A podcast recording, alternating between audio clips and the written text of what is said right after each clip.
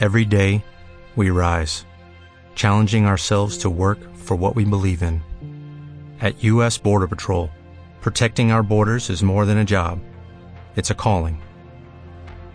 Agents answer the call, working together to keep our country and communities safe. If you are ready for a new mission, join U.S. Border Patrol and go beyond. Learn more at cbp.gov/careers. Ne-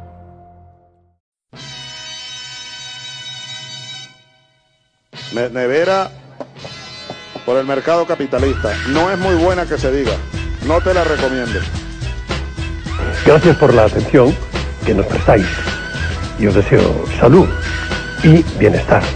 Mucha gente a la que se les atranca la vida. Disgusto, soledad, depresión, tristeza, la muerte de alguien, ese hijo o hija que no va por un camino derecho. Y esta gente que vive sin vivir busca una especie de salida, de alternativa, de puerta, para aliviar ese malestar del alma. ¿Y sabéis dónde lo encuentra? ¿Por qué no me pegas el tiro de gracia? Ahora que la tarde cae y las sombras se alargan, quiero hablaros de Santoalla. A Santoalla, una aldea perdida en las montañas orientales de la provincia de Ourense, llegaron hace, uno- hace unos años Marco Poel y Martin Verfonder, un matrimonio holandés.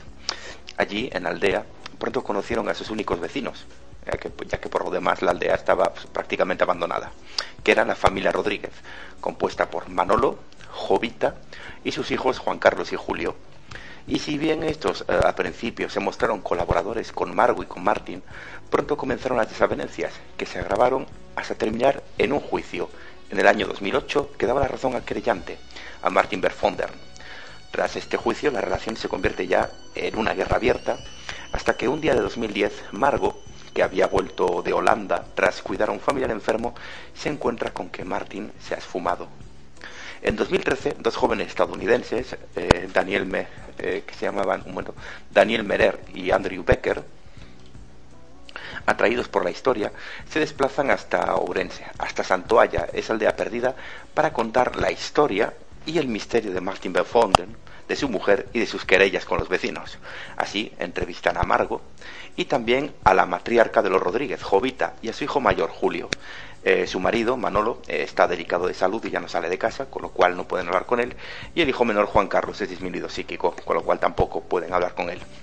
En 2014, mientras están dando los últimos toques al documental, un helicóptero de extinción de incendios ve un brillo metálico sospechoso en medio de un monte aislado, a 12 kilómetros en línea recta de Santoalla y a 25 si se siguen las pistas forestales. Son los restos carbonizados del coche y el cadáver de Martin Verfonder. Poco después, los dos hijos de los Rodríguez, Julio y Juan Carlos, son acusados y detenidos por el asesinato de Martin. Y yo quiero, yo quiero hablaros del documental de Santoalla. El caso en sí, pues no sería mm, más que otro caso de los muchos que jalonan la crónica negra española. Un caso, pues, como podría ser el de... mm, a ver cómo se llama, este de, de, el de Puerto Rico, por ejemplo. Lo peculiar de este caso es que había un documental que se estaba rodando sobre ese tema y que coincide que se está rodando todavía en el momento en que por fin, después de cuatro años, se resuelve el misterio de la desaparición de Martin Verfonder y un documental en el que además se habían grabado los testimonios de los implicados, de los acusados y de los, eh, yo pongo la mano en el fuego, los culpables, aportando explicaciones e insinuando eh, que la desaparición de Martin era, era voluntaria. El documental, que se centra sobre todo en al principio en el periplo de Margo y Martin, nos presentan como unos jóvenes idealistas, muchos dirían que más o menos un poco hippies, que se conocen en Holanda en, medio durante unas protestas en un barrio en un barrio mm, popular de, no recuerdo cuál era la ciudad que se que, que estaba mm, se veía afectado por un plan de reordenación urbana que iba a tirar una serie de, de viviendas antiguas de huertos para levantar modernos bloques de apartamentos y Marvin y Martin forman parte de las protestas de los vecinos y de aquellos que no quieren que ese, ese tipo de vida más popular, más tranquilo, más rural desaparezca frente al progreso.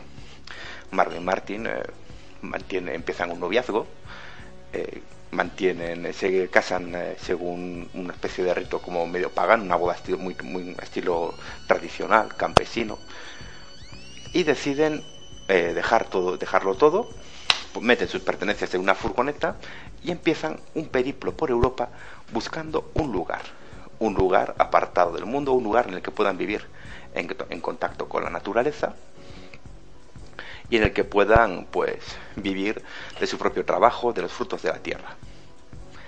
En ese periplo llegan a España, llegan a Galicia, llegan a Orense y un azar quiere que caiga, que coja una pista que tiene solamente una indicación, Santoalla, es una pista asfaltada que se interna en medio, en medio de, las abruptuosidades de la montaña orensana. Allí les coge la noche, eh, una noche de invierno, gélida, pero eh, curiosamente eh, muy despejada, que es contrariamente a lo que, a lo que es habitual en Galicia, con lo cual tienen un entorno prácticamente idílico bajo la boda estrellada y al día siguiente, cuando se levantan, ven el valle donde se ubica la aldea, en medio de las montañas, Santoalla, una zona muy boscosa, muy agreste, y deciden que ese será su lugar, que ahí es donde van a iniciar una nueva vida.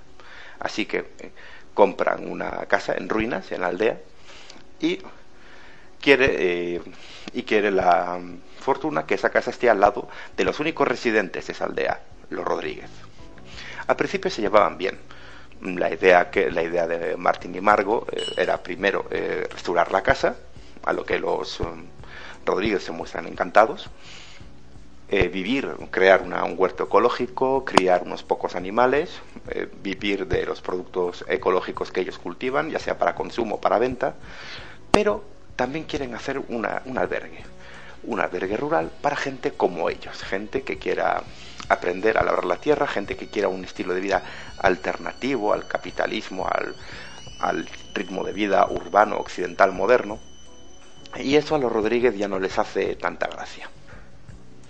Porque claro, eso significa que su aldea, en la que ellos vivían solos hasta ahora, y haciendo lo que les daba la gana, y esto será muy importante después, va a significar que se les va a llenar periódicamente de gente, de gente de fuera, gente que para ellos van a venir a hacer ruido, y les van a molestar. Eso es algo que no quieren. Y entonces empieza, empieza a deteriorarse la relación la relación con Martin y con Marco, con el matrimonio de Berfonder. Martin, que es un hombre muy trabajador, pero también tiene, ese ve que es bastante terco. Podemos ver que es una persona que documenta eh, de manera casi obsesiva su vida. Tiene un montón de grabaciones, se nos muestran unos extractos de ella en el documental, de su boda, de las protestas en las que participaba. Es decir, hablamos de los años 70 o 60, 70, es decir, tenía una cámara de Super 8, que en aquella época pues tampoco, al menos en España tampoco era algo, muy habitual, no era un, era tirando a caro. Y también, bueno, y también registra pues su llegada a Santoalla, cómo empiezan a organizar el, a, restaurar la casa y a organizar su propia huerta, su, su, gran, su, corral, sus, sus animales. Mientras los Rodríguez, en principio, pues se mantienen un poco aparte y les, y les dejan hacer. Pero claro, ¿qué ocurre? Para hacer eh, ese albergue rural, Martin Berfonder tiene la idea de restaurar, sin permiso de los dueños, otras casas de la aldea. Ahí ya choca frontalmente con los Rodríguez, porque los Rodríguez, mm, mayormente como una excusa, ya que ellos lo que no quieren es que venga más gente al pueblo, lo que dicen es que él no puede coger esas casas porque son de otras personas aunque sea para restaurarlas, aunque esas casas estén prácticamente derruidas por el tiempo. son una puñetera ruina, ¿no? no valen para nada y a esa aldea hace décadas que no viene nadie ni nadie se preocupa por esas propiedades. Pero Martin Benfonder quiere arreglarlas, al menos un par de ellas, para tener ese albergue. Y a eso los Rodríguez se oponen, aduciendo que eso, que como no son suyas, no puede.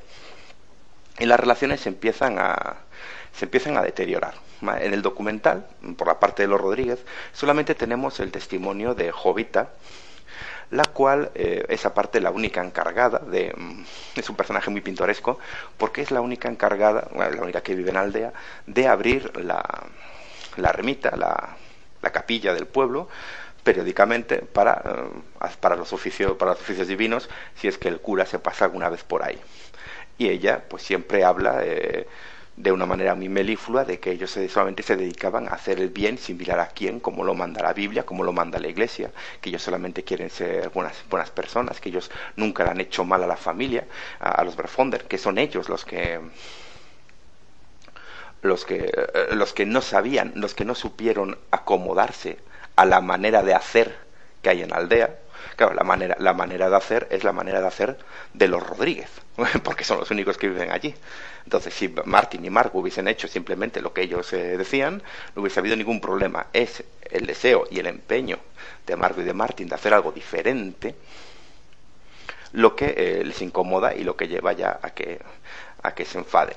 Mientras tanto, Julio, el, por su parte Julio, el, hijo mayor a que entrevistan también, se mantiene mucho más neutro, habla simplemente, bueno, de que él, pues él está, aunque él tiene familia, pues supongo que en, el, ayuntamiento, en el, propio centro urbano del que depende Santoalla, que es el ayuntamiento de Petín, que a él le gusta ir a la aldea, porque le gusta estar allí en comunión con el solo, con la naturaleza, eh, cuidar a las vacas, sacarlas a pastar, eh, la hierba, preparar, prepararse para el invierno, para el verano, para las estaciones, que a él realmente lo que le gusta es eso, que a sus hijos no, ya lo tiene asumido, pero que él, mientras pueda, irá siempre a la aldea a echarle una mano a sus padres. La relación se va deteriorando, se sigue deteriorando. Y llega eh, fundamentalmente por un punto. Martin Berfonder exige a los Rodríguez tener parte en el monte comunal. El monte, el, monte comunal, supongo que en el resto de España será así, pero bueno, para los que no lo sepan, eh, comento un poco cómo, en qué consiste un monte, un monte comunal, unas tierras comunales. Son unas tierras que pertenecen a una a una comunidad, en este caso puede ser una aldea, puede ser un grupo de aldeas, puede ser incluso un, ayuntamiento, pero normalmente en Galicia, por la dispersión de la población, es una aldea. ¿no?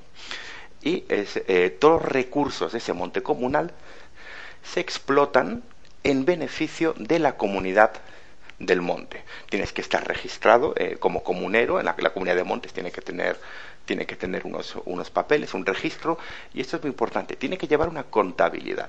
¿Por qué? Porque en caso normalmente la mayor parte de los, eh, de los montes se, se explotan de una eh, prácticamente para autoconsumo, para recoger frutos silvestres si los hay, sobre todo para coger madera o, pastos para el ganado. Pero en algunos casos, si hay una explotación que dé beneficios, una explotación en ese monte comunal que dé beneficios, esos beneficios se reinvierten en la propia comunidad. Ni siquiera se pueden repartir los beneficios entre los comuneros, sino que tiene que revertir en el, en el común en este caso, o sea, por ejemplo, pues para asfaltar las pistas, ¿no? Las pistas que llevan a las fincas, por ejemplo, en caso de que fueran pistas de tierra, pues eso sí, eso, esos beneficios, esas ganancias que de la explotación del monte, si las hubiere, sirven siempre para la comunidad, para el conjunto. Para pertenecer a una, a una comunidad de montes, tú tienes que residir en la, en la, en la aldea no puede ser una persona que vaya los fines de semana o que se vaya de vacaciones. Tienes que tener residencia permanente y en algunos casos se estipula incluso, de una, es una manera muy, muy antigua y bastante poética de decirlo, y tienes que tener fuego encendido. Es decir, que hagas tu vida en esa, en, la, en, esa, en ese núcleo, en esa, en esa aldea. Claro, durante años, durante décadas prácticamente, los únicos miembros de la comunidad de Montes de Santoalla eran los Rodríguez.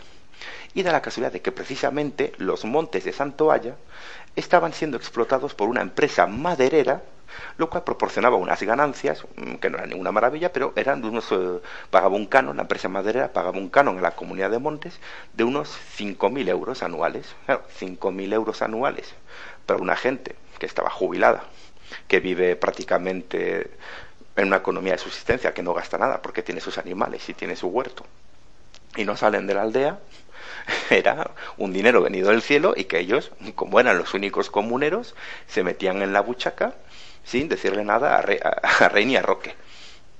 Como eran ellos solos, nadie protestaba, ni tenían que llevar las cuentas a la Junta de Galicia, ni nada, ni había contabilidad.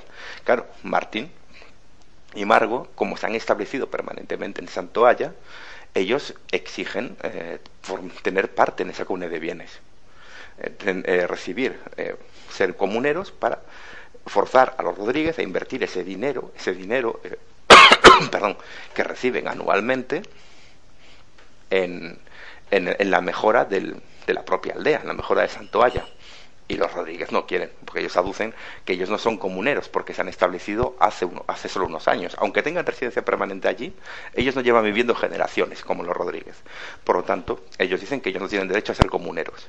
Así que en el 2008, como comenté al principio, eh, Martín nos lleva a juicio, diciendo que él tiene derecho a ser comunero. Hay juicio y el juez le da razón a Martín. Efectivamente, no importa el tiempo que lleve, si su residencia es permanente, él tiene que ser comunero. A partir de ahí ya es guerra abierta. Martín Belfonden se empieza a denunciar, eh, se encuentra y, denuncia a sus vecinos por amenazas, por amenazas de muerte, denuncia que le mueven los marcos de las fincas, denuncia que le han envenenado animales, y así que Martin empieza a, ir acompañado siempre de su cámara, ahora ya tiene una cámara bastante más moderna, es una cámara Super 8, ya tiene graba sonido y todo, eh, empieza a grabar y hay extractos de, estas grabaciones también en el, en el documental, empieza a, eh, grabar a sus vecinos, eh, normalmente metiéndose por sus fincas para atajar, cuando en teoría no podrían, caminando por la aldea como el padre la familia, Manolo Rodríguez, lo amenaza e incluso intenta pegarle algún que otro, algún que otro bastonazo. Y Martín se convierte en una persona realmente un poco paranoica, porque está convencido, eh, cualquier problema que tiene ya se lo achaca automáticamente a los Rodríguez. Esa es la situación, la situación en la que Martin y Margot viven. son dos familias enfrentadas que no se hablan y Martin está completamente em, empeñado en documentar cada paso que él dé y cada paso que los Rodríguez den por si tuviera que hacer alguna denuncia en caso de que llegue a más. Bien, el caso es que se pone enfermo un familiar, creo que es la madre, pero no lo recuerdo muy bien, de, de Margot, y ella se tiene que volver a Holanda para cuidarla. Pasados un, tiempo, unos días, un par de semanas, Margo vuelve y se encuentra con que Martin ha desaparecido. Claro, nadie sabe. Margo está convencida de que los Rodríguez tienen algo que ver, pero no se encuentra nada. Nadie encuentra nada. A Martin no encuentra nada. Eh, no se encuentra nada, de Martin. Solo saben que se falta él, falta su coche, que es un parte es un todoterreno, un modelo muy infrecuente, un Chevrolet Blazer. Y nadie encuentra nada de Martin. Y en y, este, el documental eh, vemos los testimonios de Julio, de Jovita, Julio diciendo que ni puta idea que habrá pasado, y Jovita, la madre, esa mujer cristiana y bondadosa, que con muy mala uva dice que Martín, cuando su mujer no estaba, solía llevar mujeres a la, a la casa, y que no le extrañaría que se hubiese fugado con alguna. La mujer cristiana, Jovita.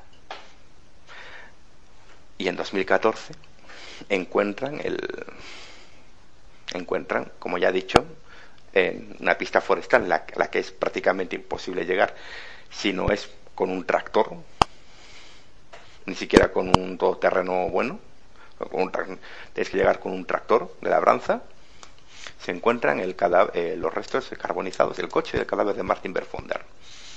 Se practican investigaciones, eh, a pesar de los, eh, del mal estado de los restos, se consigue averiguar que Martin ha fallecido de, un disparo. Así que detienen a, los hijos de a los hijos de los Rodríguez, Juan Carlos, que se autoinculpa a él, el disminuido psíquico, recordemos, se autoinculpa a él como, como asesino, y su hermano mayor, Julio, como encubridor. A día de hoy, el documental ya termina poco después. A día de hoy, 2018, todavía no ha habido juicio. Todavía están, se está esperando el juicio, que en teoría iba a ser para finales del año pasado. Pero ahora, con la huelga que hay de funcionarios de justicia, pues no se sabe para cuándo será. Este documental, ¿por qué es interesante? Mm, fundamentalmente por una, Primero que, como ya digo, porque es una, de las casas ocasiones en las que plan, un documental que plantea un misterio a resolver, ese, ese misterio eh, se resuelve mientras está rodando y, me, perdón, mientras está rodando y además eh, constando grabadas las, las, declaraciones, los testimonios de los implicados, de los, de los responsables, de los presuntos culpables en el caso. De hecho, este documental se ha presentado como prueba o se, tiene previsto presentar, perdón, se tiene previsto presentar como prueba en el juicio. Se ha pedido formalmente que ese documental conste como prueba, porque están todas las declaraciones que ante los, ante los documentalistas realizaron tanto Margo como, como Jovita y como Julio, el hermano mayor. Repito, el patriarca y el hijo disminuido no hablan en el documental. Pero también es, importante, es interesante por otra cosa. Cuando uno ve el documental, cuando uno lo, eh, cuando uno lo contempla, da una sensación como de tragedia griega. Es decir, como si hubiese un destino fatal que hubiese llevado a Martín y a Margo a esa aldea. Porque ellos, eh, para empezar, ellos dicen que llegaron a Santualla por casualidad. Es decir, fue un impulso que les dijo, el que les dijo, vea, una señal que pone Santualla, ahí para una pista asfaltada, y lo cogieron. Solamente que no hubieran cogido, porque ni siquiera está bien señalizado y es una aldea perdida, era, hubiese sido tremendamente fácil que simplemente hubiese, les hubiese pasado desapercibida esa señal. Con lo cual hubiesen ido a otro lado y a lo mejor, eh, seguramente, no, a lo mejor no, seguramente Martin Berfonder estuviese vivo. Pero también es interesante por eh, varios motivos. El primero es que, curiosamente, viendo la historia pasada de, Martin y de Margo, eh, ellos caen en el mismo error contra el que protestaban en Holanda. Ellos en Holanda protestaban eh, contra la desaparición de un modo de vida tradicional, rural, que se veía sustituido por, nuevo, eh, por, un, por, un, mundo urbano, por una nueva concepción del urbanismo y de la, de la forma de vida, de la, de la creación, de, bueno, en su caso, de, de, bloques de viviendas. Y cuando ellos llegan a Santoalla, paradójicamente, hacen lo mismo. llegan a Santoalla, pasan olímpicamente de la manera mmm, tradicional de vivir que tenían los Rodríguez y quieren montar un albergue, un albergue rural a pesar de que a ellos no les gusta, pero ellos que caen en el mismo error que en, contra el que protestaban en, contra el que protestaban en Holanda. Luego además eh, va, se va viendo cómo eh, la psicología de Martin, a través de lo que cuenta su mujer y de los testimonios de sus propias grabaciones, va cómo va cambiando. Martin se nota que es un hombre, pues, se percibe, se deduce que es un hombre de carácter, una persona que una vez que ha decidido algo, pues es bastante terco y no abandona ese, esa perspectiva, eh, o ese, ese objetivo, perdón, mejor dicho. Y Martin, en su guerra con los Rodríguez, empieza a asimilar comportamientos que sí son propios de los Rodríguez, que son muy propios del, del, rural gallego. Esa obsesión con que no le pisen la finca, con que no le cambien los marcos, esa obsesión con a ver si me van a, a ver si me van a hacer algo al, al, ganado, a las cabras, a las gallinas, ah, es que se, se me ha muerto un animal, seguro que han sido ellos, esa desconfianza, Martín se empieza a mimetizar eh, curiosamente y empieza a adquirir los peores los peores rasgos psicológicos eh, de, lo que puede ser un, de lo que es una, una sociedad rural cerrada prácticamente endogámica y que se da en muchas aldeas pequeñas. Yo supongo que eso será más o menos extendido a toda España, pero en Galicia se da mucho.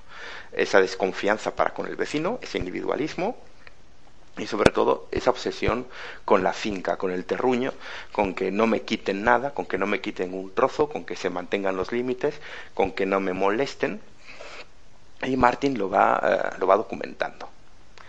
Y al mismo tiempo, eh, con, los, con los testimonios de, de Jovita y de, y de, Julio, también vemos otra peculiaridad de lo que es la, la sociedad rural gallega, que es el matriarcado. Allí la que manda es Jovita, el marido está, está muy mayor, no sale de casa y se nota a leguas que es ella la que, y aparte ella misma lo dice en algún momento, es ella la que domina completamente a la familia, a los hijos, al marido, es ella la que decide, es ella la que mienta la cara del, del documentalista, del entrevistador, diciéndole que sí, que Martin llevaba mujeres a casa y que seguramente se haya fugado con alguna y que si ella la ha visto hacer no sé qué y que si ella la ha visto hacer no sé cuánto.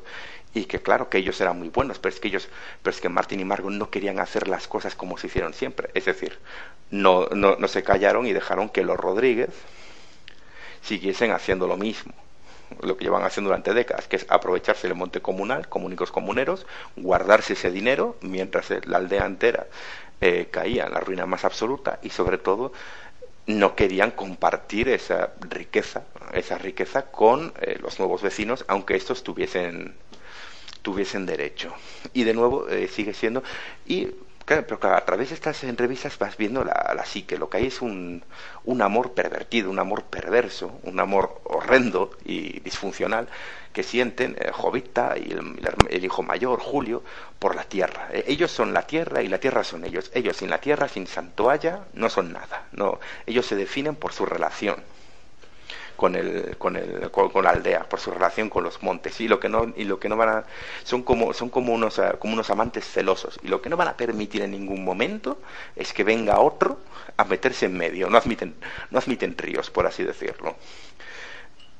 Y de nuevo es como una, es como una tragedia griega. Jovita eh, dice que a ella le encanta la aldea y que ella quiere morir en la aldea y que como morirá su marido en la aldea. Julio dice que le encanta, como ya he dicho, que le encanta estar en la aldea trabajando y eh, porque aparte así también pues puede cuidar, ayudar a sus padres, a cuidarlos a ellos y a cuidar a su hijo, a su hijo menor, digo a su hijo, perdón, a su hermano menor, a Juan Carlos, que es el que es el disminuido psíquico, es el subnormal.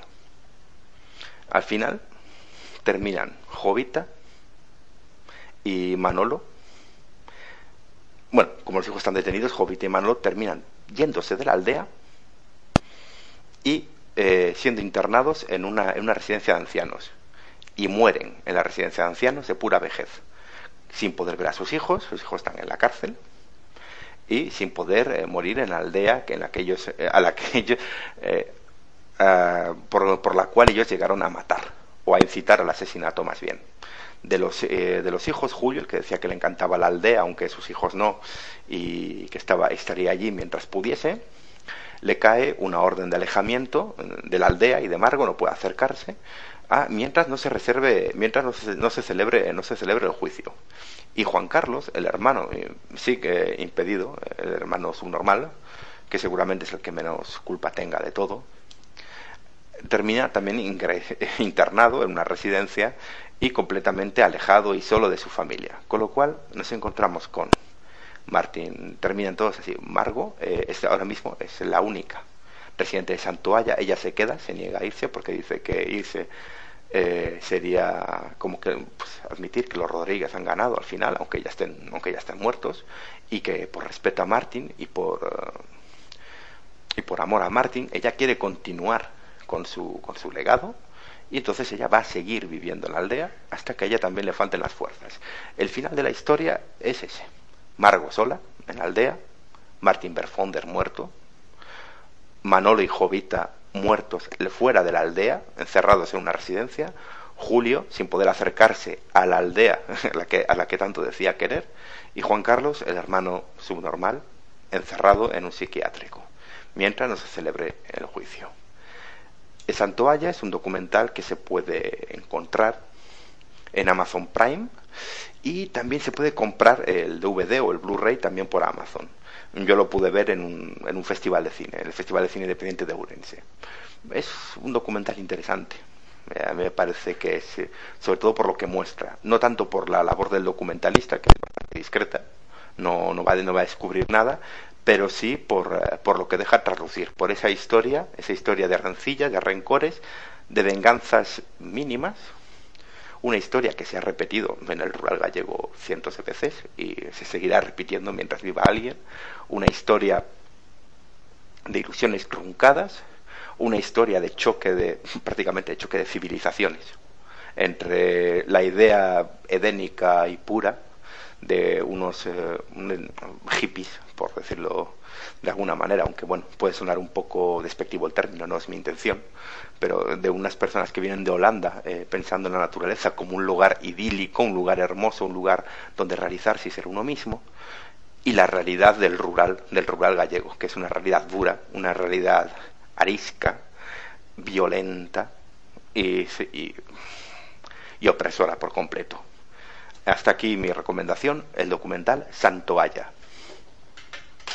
I still remember the first time we, um, we came here.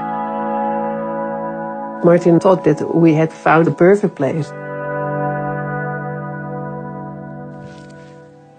We wanted a quiet life without rules and people who tell you what you can do and what you can't do.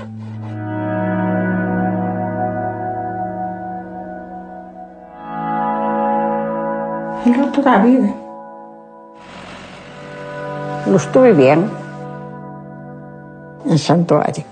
No me pasó nada.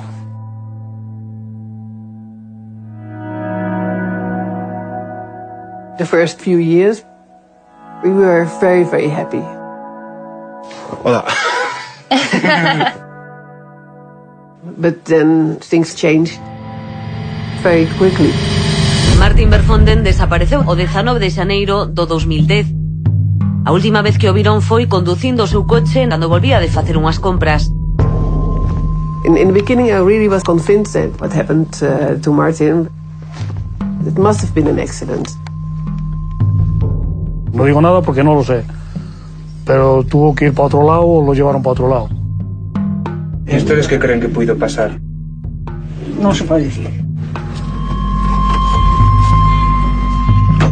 But then you start thinking about everything what happened before.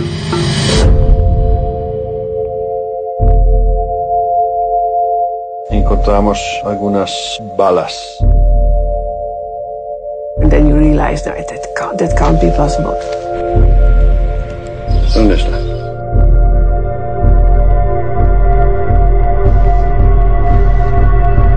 Ah, sí, hazlo, ahora, delante de cámara. Something terrible has happened here.